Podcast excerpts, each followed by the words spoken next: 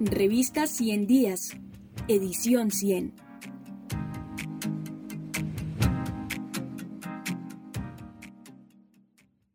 Colombia sigue en noche y niebla.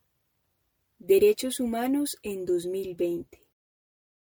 El Banco de Datos de Derechos Humanos del CINEP Programa por la Paz presenta semestralmente un riguroso balance de las violaciones a los derechos humanos, las infracciones al derecho internacional humanitario y los hechos de violencia política en Colombia.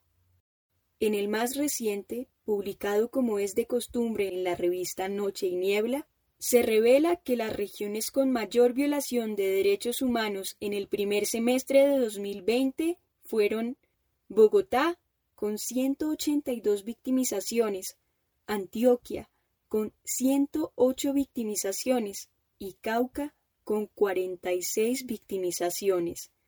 Según el informe, la policía fue el actor que más violó los derechos humanos, tomando en 2020 el primer lugar que en 2019 ocuparon los paramilitares.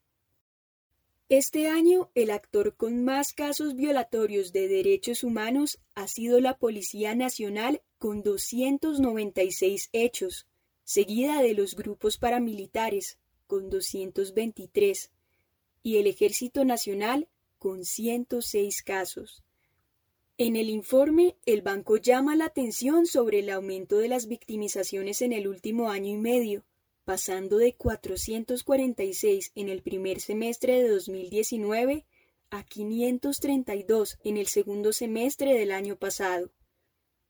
De enero a junio de 2020, las victimizaciones suman ya 609, es decir, hay un aumento de 163 casos con relación a 2019. También resultan muy preocupantes las acciones perpetradas por tropas del Ejército Nacional, quienes entre enero y junio de 2020 fueron responsables de 32 amenazas de muerte, 33 detenciones arbitrarias y 19 heridos y 4 casos de tortura. En cuanto a violencia político-social, fueron victimizados 192 líderes sociales de base en el primer semestre del año 2020. Las víctimas ahora son, en su mayoría, personas u organizaciones con menos visibilidad en los territorios. De las infracciones graves al derecho internacional humanitario consuetudinario, la revista Noche y Niebla número 61 documenta que los departamentos más afectados fueron Cauca con 103 infracciones, Bogotá con 33 infracciones y Nariño con 27 infracciones.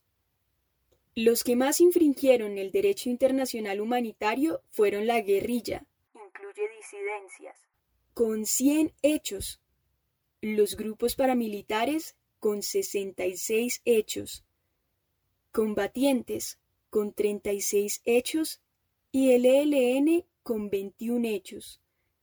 Asimismo, 216 personas vieron vulnerado su derecho a la libertad.